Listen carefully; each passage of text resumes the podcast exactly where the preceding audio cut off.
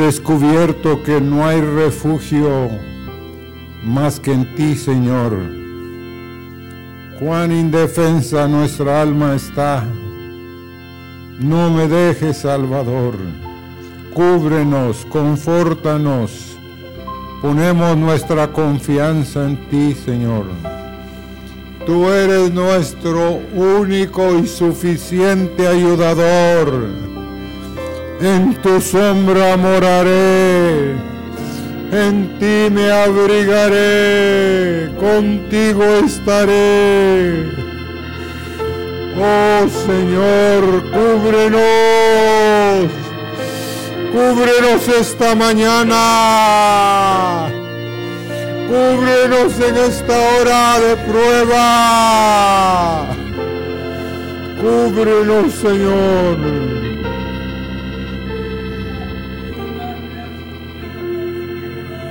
Aleluya. Mm. Mm. Señor, que la meditación en tu palabra traiga fruto para vida eterna en medio de nosotros esta mañana, Señor. Gracias por tus misericordias. Gracias porque podemos estar delante de ti y ser atraídos, Señor, a tu presencia. Gracias, eterno Dios. Amén. Pueden sentarse, hermanos.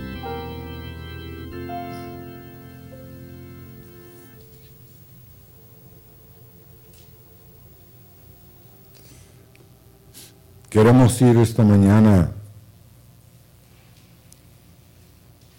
a un capítulo en Ezequiel, capítulo 6.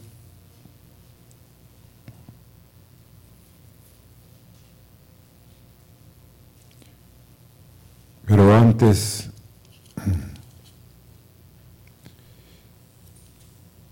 en la Biblia, oír viene de la misma raíz de entender algo,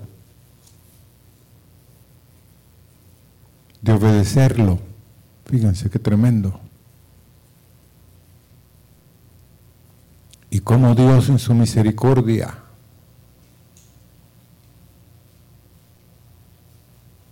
nos ha dado el oído, hermanos. ¿Cuántos de ustedes se dieron cuenta de la perfección que hay en nuestro cuerpo. Ojos para ver, oídos para oír, pies para caminar, manos para hacer. ¡Qué perfección! ¡Qué maravilla hay en nuestro cuerpo! Pero Todas estas cosas las podemos usar para el bien. Pero todas esas cosas también de nuestro cuerpo las podemos usar para el mal. Decidimos nosotros qué queremos. Y, y en los tiempos bíblicos y en los tiempos pasados también, los montes eran asociados con los dioses. El lugar muy especial donde residían los dioses. Miren lo que dice Isaías 14, verso 13 y 14. Tú que decías en tu corazón, subiré al cielo, en lo alto junto a las estrellas de Dios, levantaré mi trono y en el monte del testimonio me sentaré a los lados del norte. Sobre las alturas de las nubes subiré y seré semejante al Altísimo. Tremendo, ¿quién lo está diciendo? el querubín grande y protector. Quería subir, quería ser más alto, quería estar en el monte de Dios a pesar de que Él residía, manifestando la gloria de Dios, fíjense, en el lugar santísimo, en el templo de Dios de los cielos.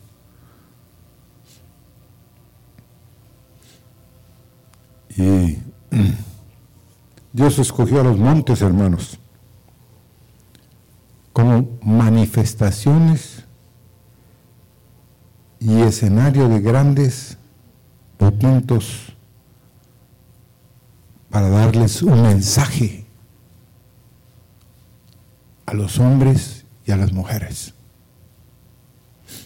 Josué 8, 30 y 35 dice, eran también, vamos ahí a Josué,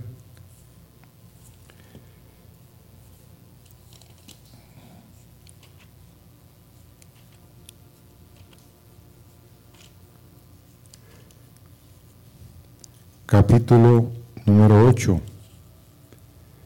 verso 30 al 35.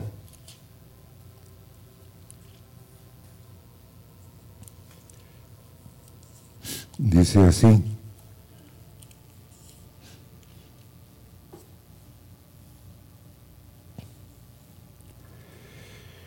Entonces Josué edificó un altar a Jehová, Dios de Israel, en el monte Ebal.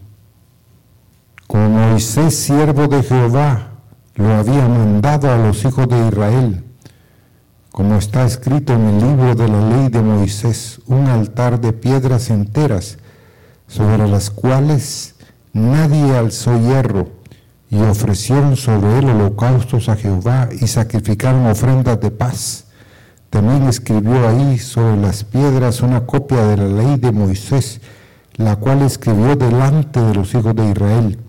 Y todo Israel, con sus ancianos, oficiales y jueces, estaba de pie a uno y a otro lado del arca, en presencia de los sacerdotes levitas que llevaban el arca del pacto de Jehová, así los extranjeros como los naturales. La mitad de ellos estaba hacia el monte Gerizim y la otra mitad hacia el monte Ebal de la manera que Moisés, siervo de Jehová, lo había mandado antes para que bendijesen primeramente al pueblo de Israel. Entonces, era un lugar muy importante que Dios le había revelado a Moisés que allí iban a ser una manifestación gloriosa del reino. ¿Cómo iban a ver los israelitas el reino de Dios? Y como la lectura de la ley en ese monte Ebal. Ahora, además de eso, los montes hablan de símbolos de fuerza. Zacarías 4:7 dice, ¿quién eres tú? Oh gran monte, delante de Zorobabel serás reducido a llanura. Él sacará la primera piedra con aclamaciones de gracia, gracia a ella. Entonces, era un tipo de un monte, de un lugar de fuerza. Pero vayamos a Ezequiel capítulo 6.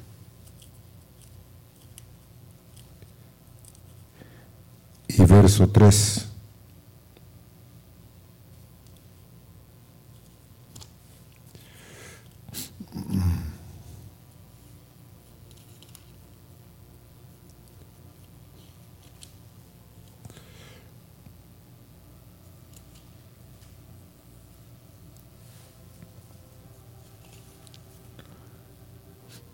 Y dirás, montes de Israel,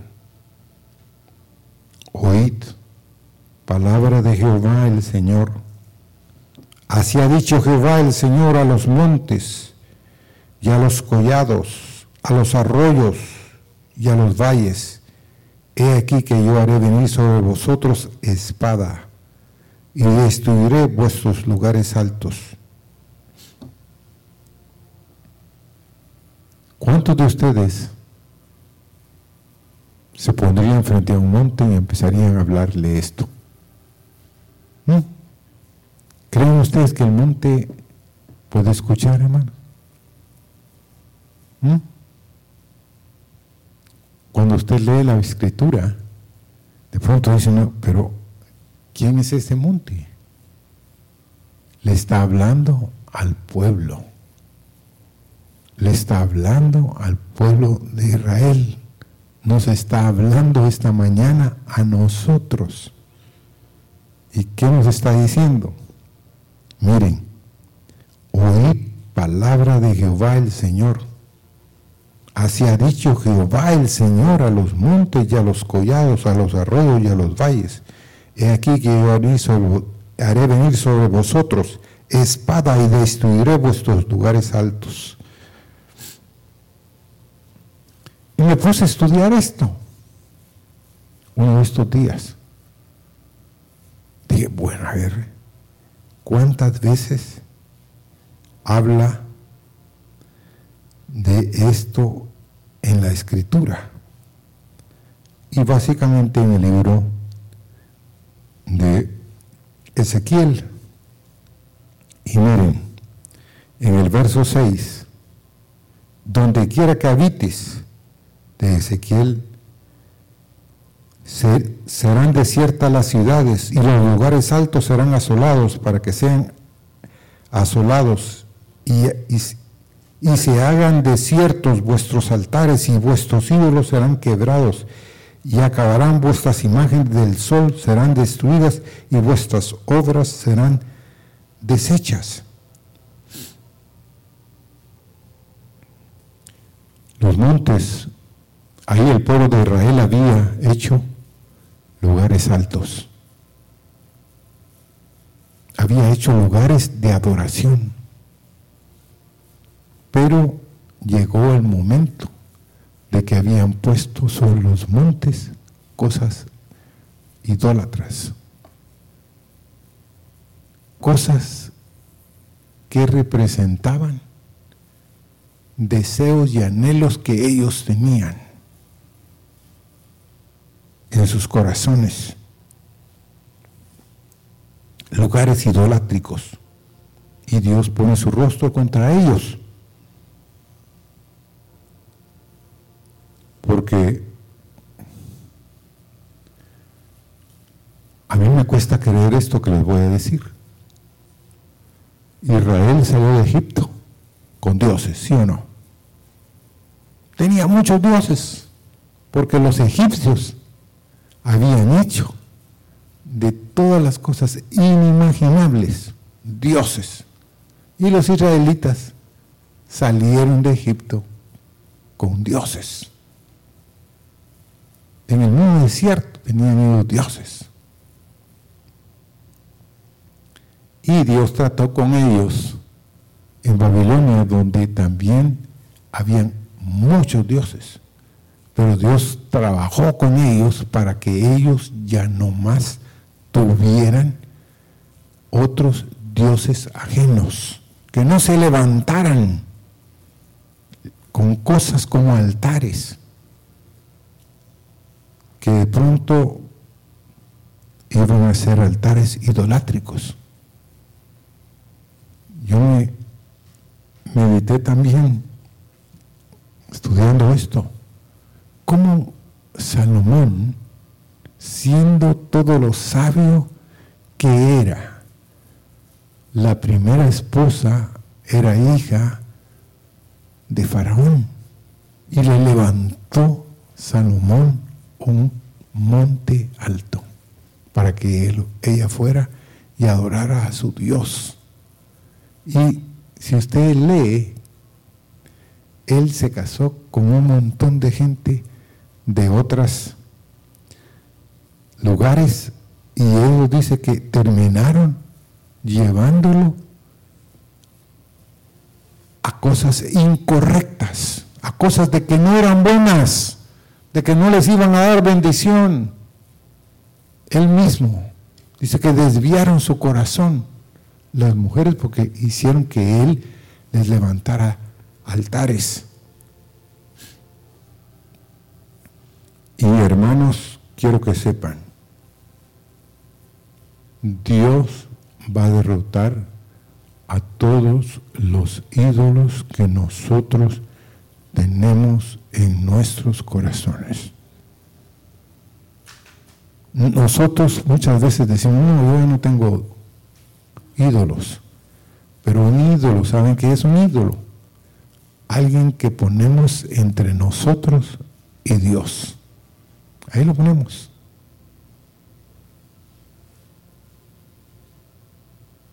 Por ejemplo, para alguien, un joven, un ídolo puede ser un vehículo. ¿O no? ¿No han visto ustedes que hay jóvenes que anhelan tener un carro X o Y?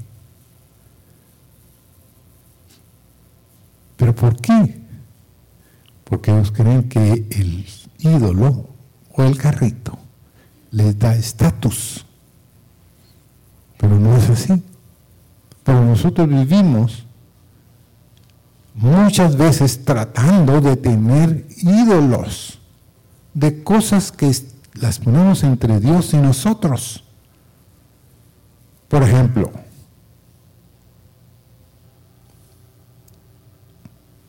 un hijo puede ser un ídolo, ¿o no?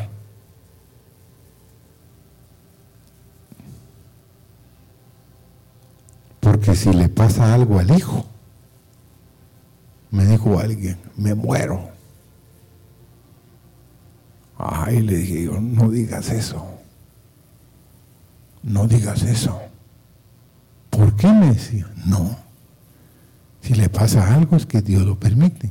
Pero si le va a pasar algo y tú te vas a querer morir, quiere decir que Él te está haciendo un obstáculo entre Dios y tú. No, no puede ser. Sí, hermanos, así es nosotros tenemos que analizar esta mañana, hombres y mujeres, cuáles son los ídolos que Dios quiere destruir en nuestros corazones. Puede ser una amistad. Puede ser alguien que nosotros siempre soñamos que hacemos de alguien, alguien tan importante, que se constituye en nuestro corazón algo por el cual estamos dispuestos a dar hasta la vida. Ah, no, no es así. Miren hermanas, miren hermanos. Una esposa puede ser un ídolo. ¿No? ¿O no? Ah, no, no puede ser. Esto me lo contó un predicador. Estuvo predicando en el África mucho tiempo. Era un siervo de Dios. Pero un día se le murió la esposa. De una enfermedad así de la noche a la mañana, el hombre se encerró. No quería hablar con nadie. Estando en la habitación, se enloqueció.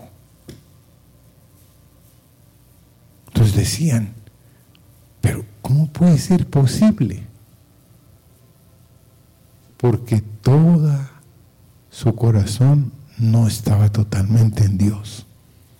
Estaba ahí con su esposa. Ese es un caso. Otro es un gran hombre de Dios también. Pero un día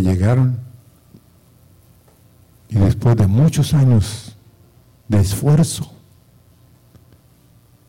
quemaron la iglesia. Igual el pastor se encerró se recluyó, no quería hablar tampoco con nadie. Se desesperó, se angustió, ya no comió más. Y le preguntaban y decían, es que han sido 20 largos años de trabajo y están reducidos a cenizas. No puede ser que Dios me haya hecho esto. ¿A quién le están echando la culpa? ¿Ah? A Dios. Hermanos, cuidemos nuestros corazones. ¿Cuáles son los montes? ¿Cuáles son los ídolos que tenemos en el monte? Oigamos la voz de Dios. Porque dice que Dios hará venir sobre nosotros espada. En el verso 3. Los altares se ofrecían también a, dioses extraños. Dios dice que los va a hacer pedazos. Quedarán asolados, quebrados, destrozados, deshechos. Ahora leamos Ezequiel capítulo 6, verso 4 y 5. Vuestros altares serán asolados, vuestras imágenes del sol, miren, esos son dioses, serán quebradas. Y haré que caigan vuestros muertos delante de vuestros. Ídolos. Y pondré los cuerpos muertos de los hijos de Israel delante de sus ídolos, y vuestros huesos esparciré en derredor de vuestros altares. Estaban muertos. Pero tenían qué? Ídolos que Dios quería y quiere destruir.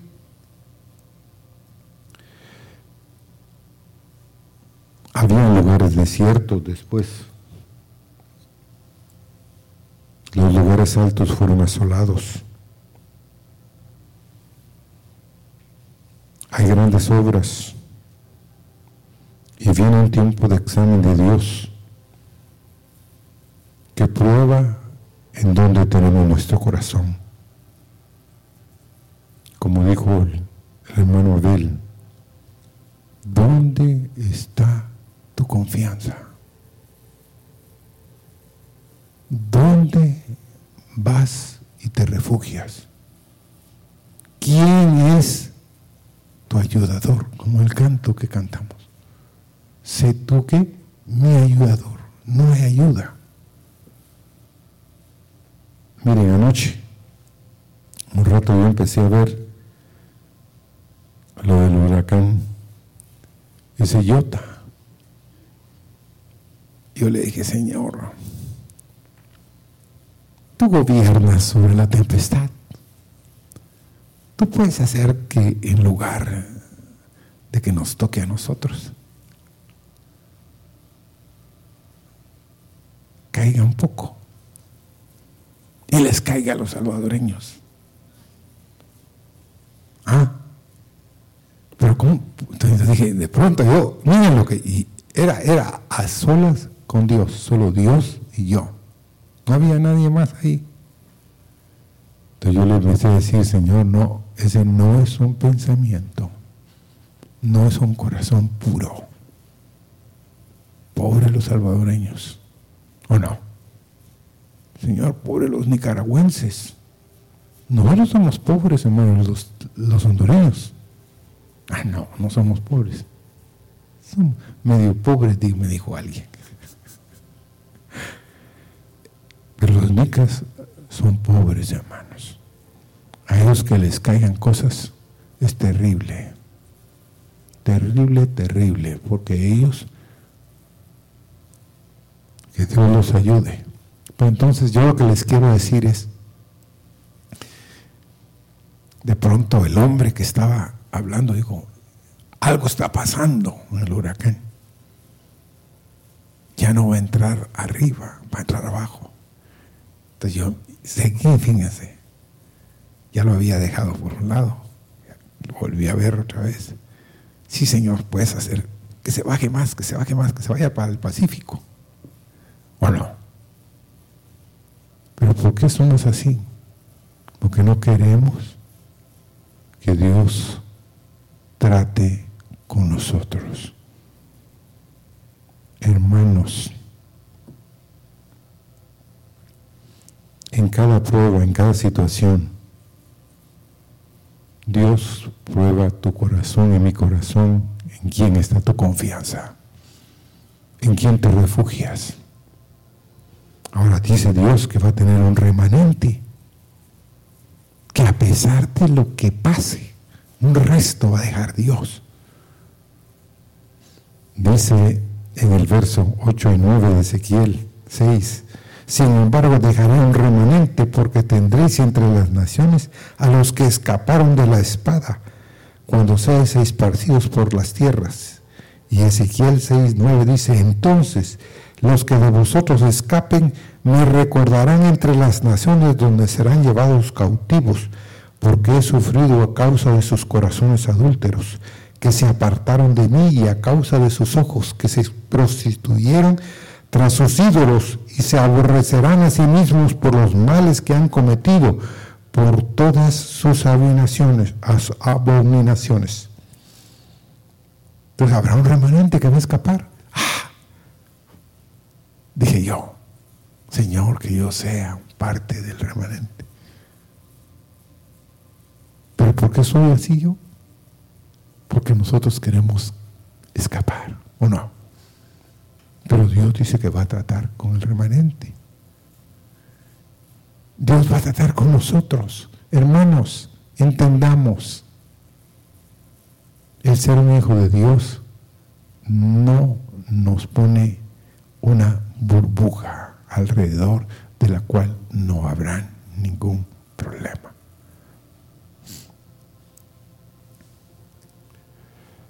Ahora,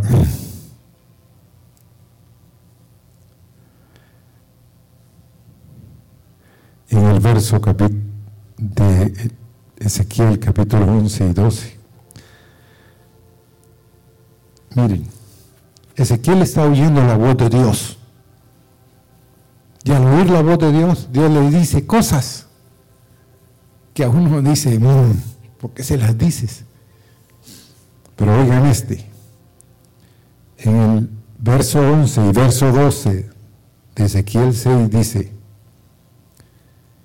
así ha dicho Jehová el Señor, palmotea con tus manos y golpea con tu pie y di, ay, por todas las grandes abominaciones de la casa de Israel, porque con espada y con hambre y con pestilencia caerán. ¿Qué le está diciendo Dios? Que haga el profeta, hermanos. ¿Qué es palmotear?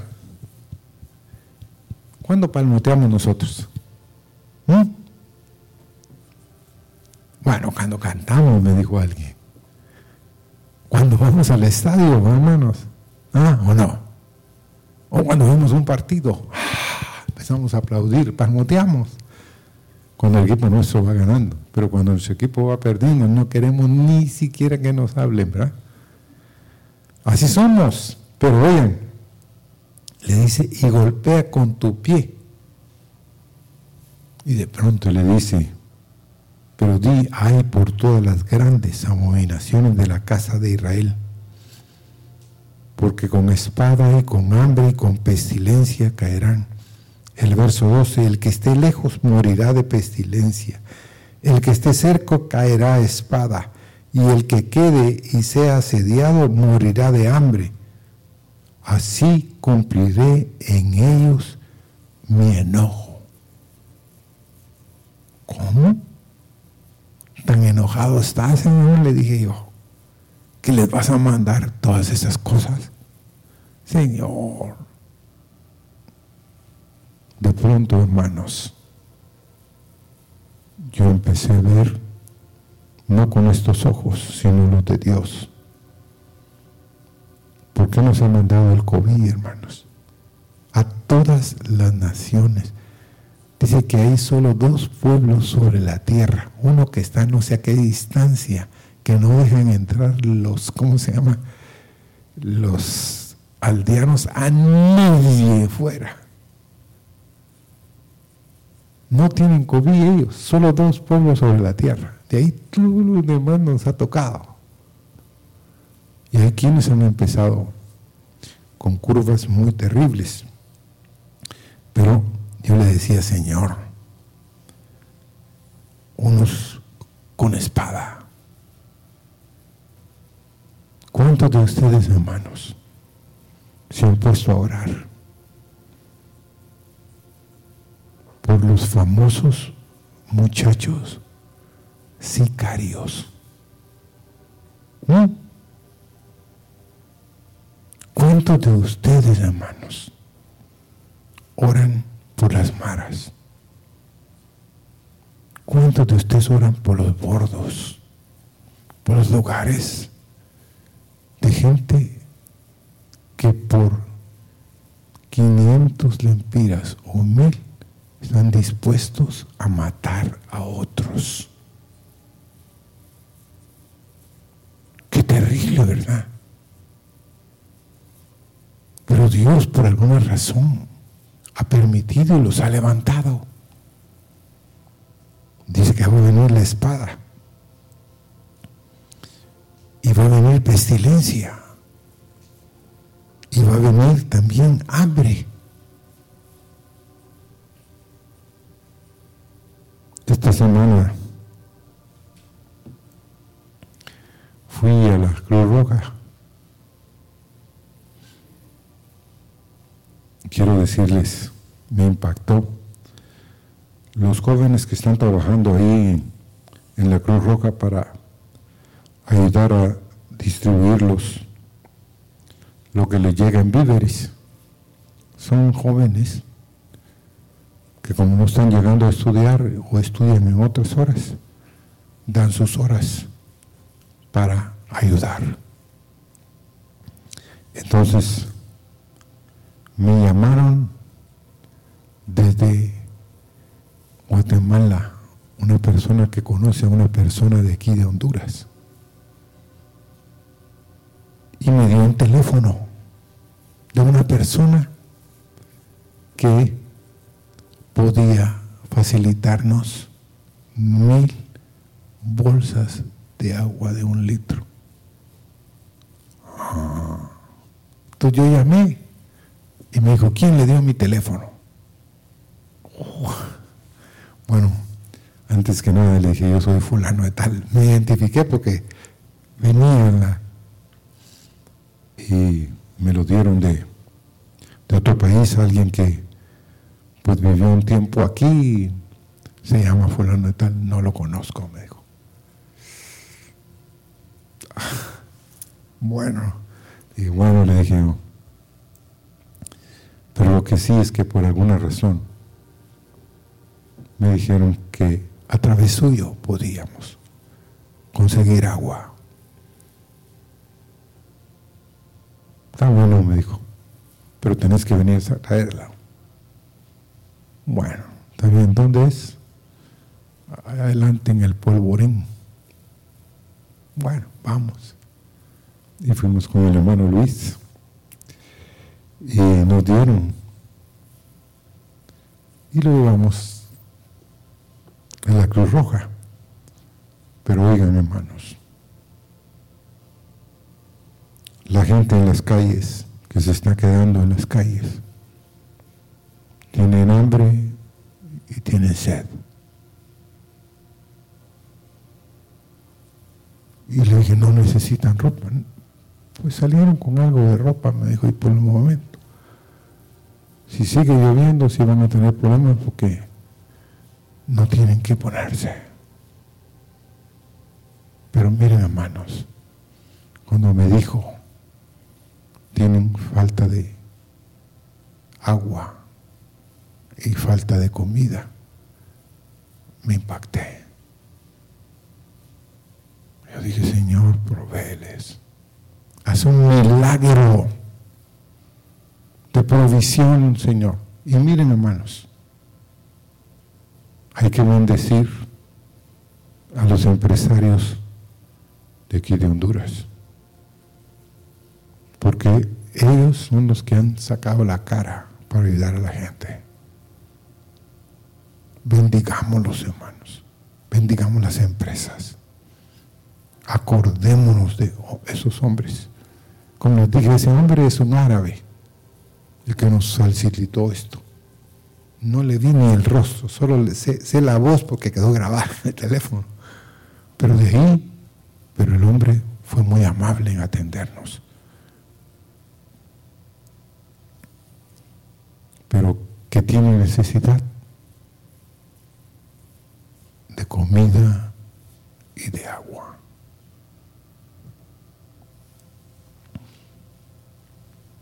Que nosotros también seamos parte de la ayuda, hermanos. Amén.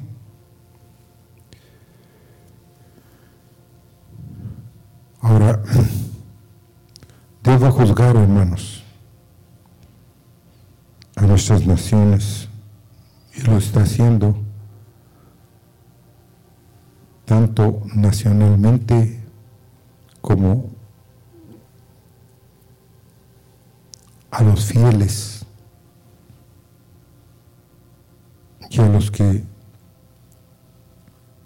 se levantan contra los fieles. ¿Cuántos de ustedes, hermanos, consideran que verdaderamente Honduras hace muchas abominaciones, hace muchos pecados, hace muchas cosas que a Dios no le agradan?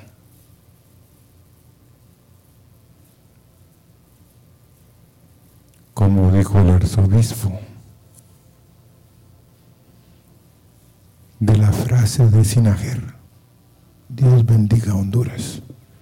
Dijo, esa frase es una frase acuñada por Dios sea el que se encargue, no nosotros, dijo el arzobispo de este país. Y hermanos, oremos Oremos por Honduras, por Nicaragua, por Costa Rica. Pero sí, Dios está cumpliendo su enojo. Dios está indignado, hermanos. Y es mejor que nosotros estemos a cuentas y que nosotros nos pongamos para que Dios libre a otros. Ahora, ¿Cuántos de ustedes creen que Dios gobierna en todos los asuntos que suceden no solo en la tierra, sino en el universo? Dios sabe exactamente qué es lo que está haciendo. Confiemos, digámosle, Señor, sé que es difícil, pero Señor, haz milagros en este país Vamos a ver en el capítulo 7 ciertas cosas de Ezequiel, en Ezequiel 7, verso 2. Vamos a leer el verso 3 y vamos a leer el verso 6 de Ezequiel 7. Tu hijo de hombre, así ha dicho Jehová el Señor a la tierra de Israel. El fin, el fin viene sobre los cuatro extremos de la tierra y el verso 3, ahora será el fin sobre ti, y enviaré sobre ti mi furor, y te juzgaré según tus caminos, y pondré sobre ti todas tus abominaciones. Y el verso 6, viene el fin, el fin viene, se ha despertado contra ti, he aquí que viene. Óigame, en ese mismo capítulo, Tres veces Dios repite que el fin viene, que el fin está a la puerta. ¿Cuánto hace que Ezequiel habló este mensaje, hermanos? Pero nos llegó a nosotros que el fin está llegando. Es un testimonio divino, hermanos esta noche que yo estaba preparando esto. Sí, vienen los evangélicos y siguen diciendo que Él viene. Hermanos, Él ha retardado su venida. para que todos procedan en arrepentimiento. No nos cansemos de hacer bien, porque a su tiempo cosecharemos si no hemos desmayado, dice la Biblia. Y el verso 15 dice, de fuera espada, de dentro pestilencia y hambre.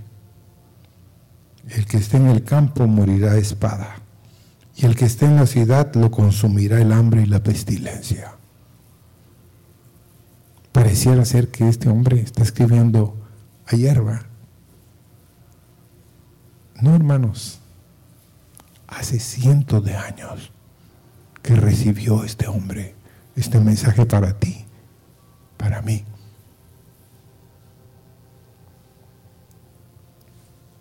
Y el verso 25 también de Ezequiel 7 dice,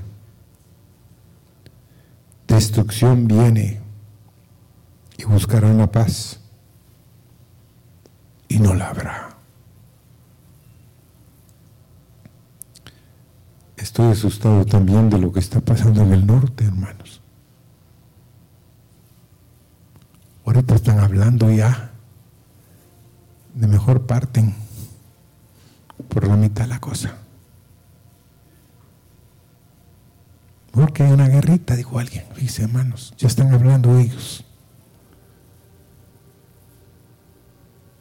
Eso es tremendo, hermanos. Es tremendo del lado que lo que queramos ver. Por eso tenemos que orar para ser guardados, porque el fin está llegando a las puertas. No debemos de acostarnos tranquilos sin haber orado, sin haber buscado a Dios, sin meditar en mis familiares que no te conocen. Señor, haz algo. Y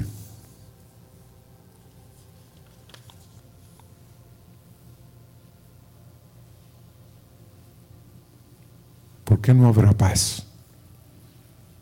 Yo le empecé a preguntar a Dios, pero no hay paz para el impío, hermanos. No hay paz, pero en su presencia hay abundancia de paz delicias a su diestra para siempre.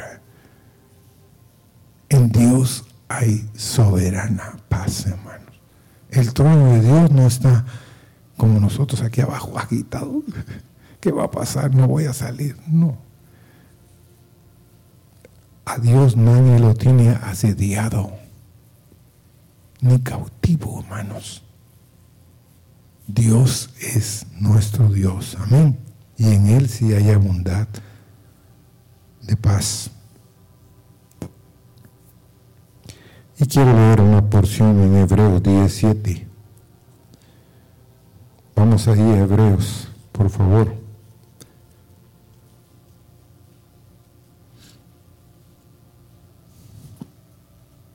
Entonces dije, he aquí que vengo, oh Dios, para hacer tu voluntad como el rollo del libro, como en el rollo del libro está escrito de mí. ¿De quién está diciendo esto? De Cristo. Estaba escrito en el rollo. Cuando él leyó en la sinagoga, hermanos, y le dieron, dice, el el pergamino o el rollo para que lo leyera y él lo extendió. Y empezó a leer, el Espíritu del Señor Jehová está sobre mí y me ha ungido el Señor para esto, para esto y para el otro. Dice que enrolló el libro y lo devolvió. Y se sentó y en ese momentito dijo, hoy se ha cumplido delante de ustedes esa porción. Y dice que crujían con sus dientes, ellos molestos, porque eso se estaba refiriendo al ungido de Dios, pero ellos no lo podían ver en el carpintero. No lo podían ver. Pero yo le dije, Señor, estaré en tu rollo. Mi nombre estará en tu rollo, Señor.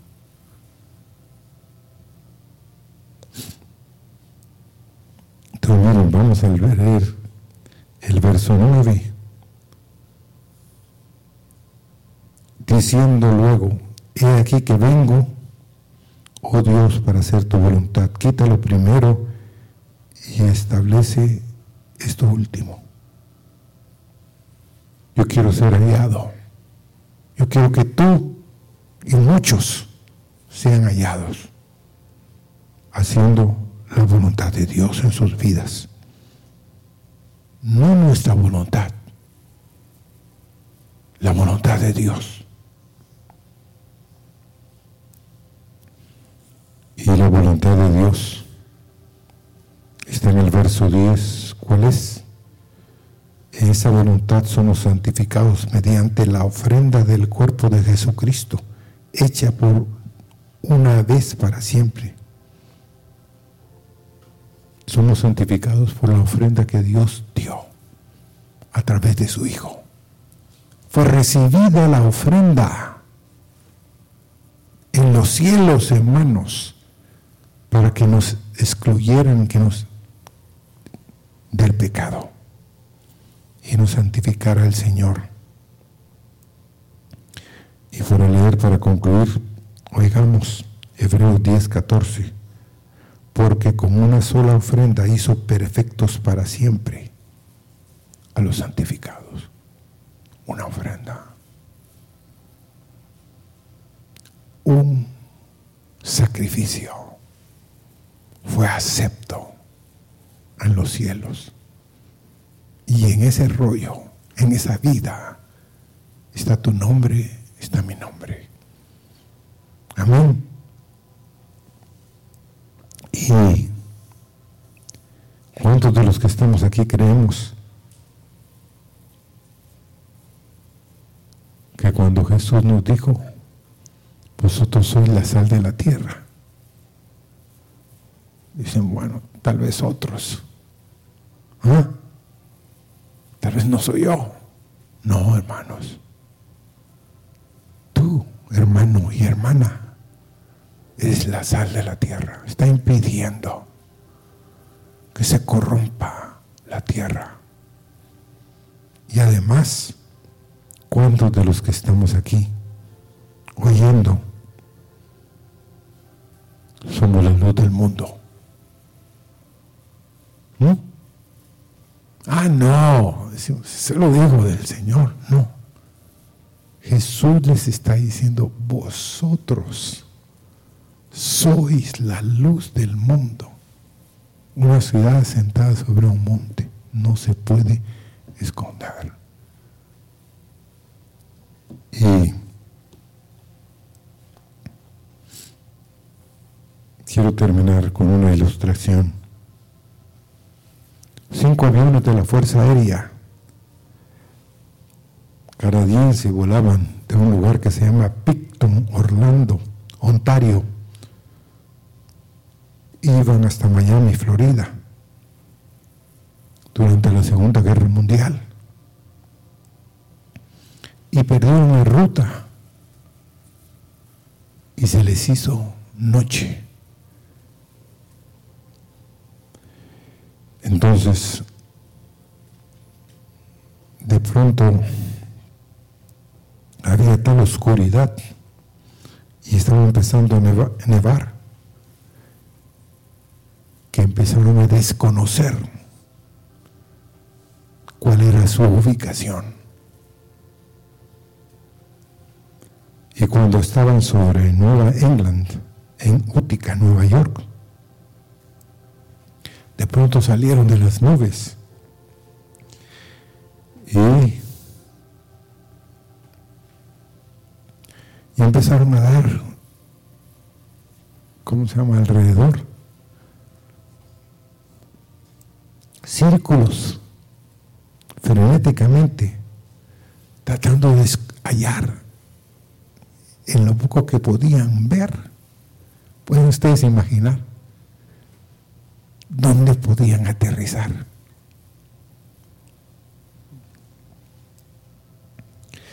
Y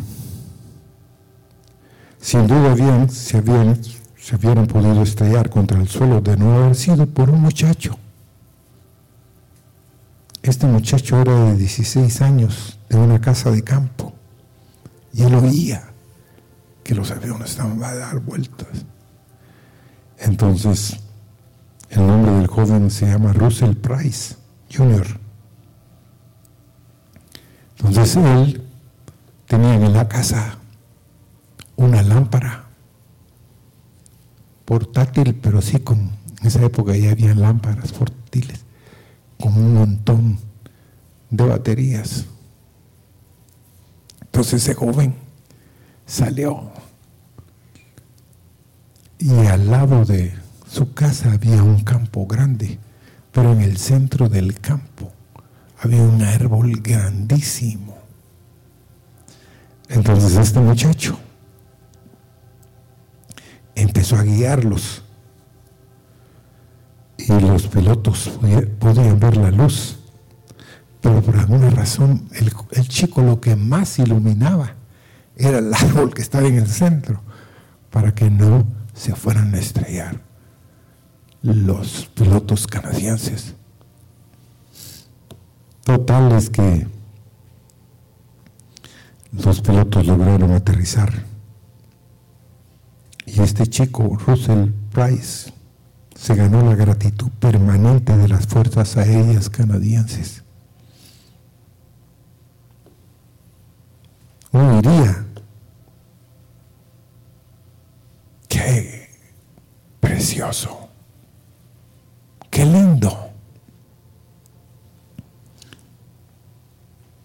Pero ¿cuántos de ustedes pensarían que como cristianos normales pueden carecer de la capacidad de dar luz aún como la de un Moody o la de un Billy Pero si hace lo mejor que podemos para dejar brillar la luz de Dios que posee, es seguro que obtendrá la aprobación del Señor. Y el premio que Él ha prometido a todos los cristianos que hagan brillar en el mundo la luz eterna que Él vino a traer. Luz puede algún perdido rescatar. Hay un canto que dice, brilla en el sitio donde estés.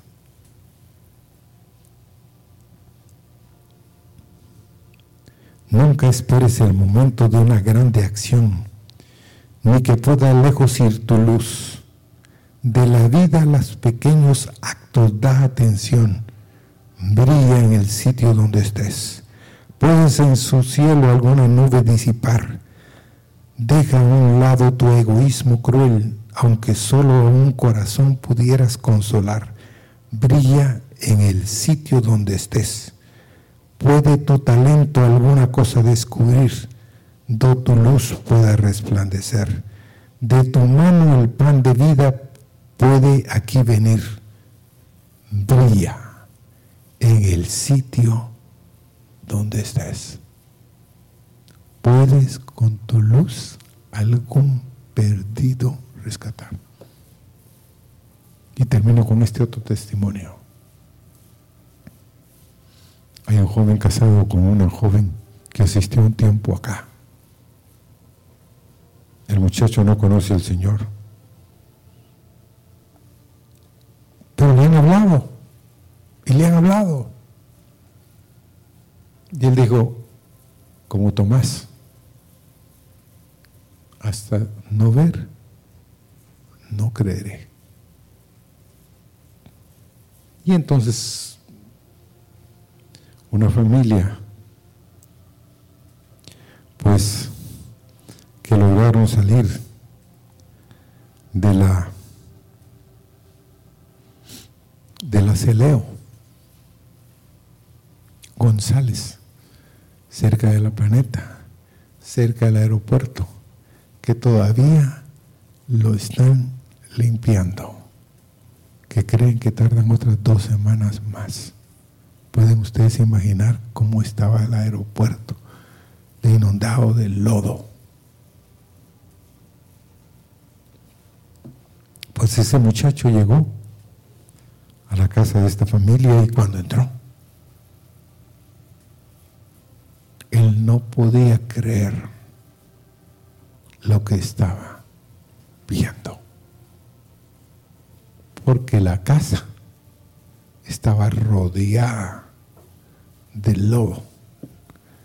Pero por alguna razón las puertas resistieron el embate del agua y del lodo. Entonces cuando abrieron, vieron que sí había entrado un poco de agua, pero que era muy poco comparado con las casas que estaban alrededor. Una hermana de la congregación esta estuvo casi dos días y medio en el techo para que la rescataran. Y la otra familia a dos cuadras no se les entra el agua. El muchacho dice, es de Dios. Ustedes no hicieron nada más que cerrar la puerta. Hermanos, Dios puede hacer milagros. Amén. Y que esta mañana todos los montes de Israel que nos reunimos y que están oyendo, oigan que Dios y que el fin viene, que tenemos que estar apercibidos y apercibir a otros. Señor, te agradecemos infinitamente que tú hagas y sigas haciendo tus misericordias con nosotros. Señor, tú puedes hacer maravillas, Señor y que los ríos de vida, Señor, fluyan. Que los ríos tuyos, Señor, verdaderamente fluyan a través de vidas de hombres y de mujeres, Señor. Padre, podemos con nuestra luz algún perdido rescatar. Brilla, Señor. Alumbra, Señor. Saca, Señor, a luz de nuestras vidas, Señor, la luz que hay, que puedan ver, Señor, tu luz. Mm. Queremos cantar ahí un río de vida que fluye por mí, está en fa.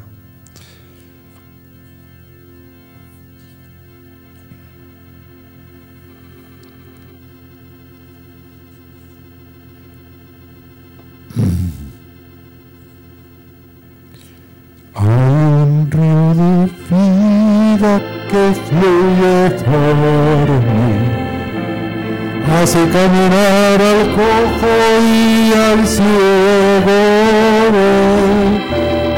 Abre las puertas de la cárcel, a ella me rendí. Hay un río de vida que fluye por mí hay un río de vida que fluye por mí. Hace caminar al cojo y al ciego Abre las puertas de la cárcel, a ella me rendí. Hay un río de vida que fluye por mí. Hay un río de vida que fluye por mí. Hace caminar al cojo y al ciego. Abre las puertas de la cárcel, ella me rendí. Hay un río de vida que fluye por mí.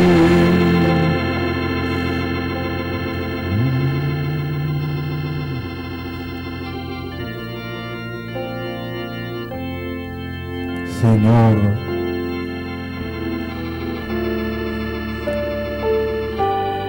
Despiértanos, anímanos, fortalécenos a llevar las palabras de vida, Señor, que fluyen desde el trono de la gracia para este mundo, Señor. Que seamos en este país, en este lugar, ríos de vida, Señor, ríos tuyos. Señor, te agradecemos esta mañana por tus grandes misericordias, tu amor tan infinito, Señor, para darnos, Señor, la bendición de caminar contigo. Gracias, Señor.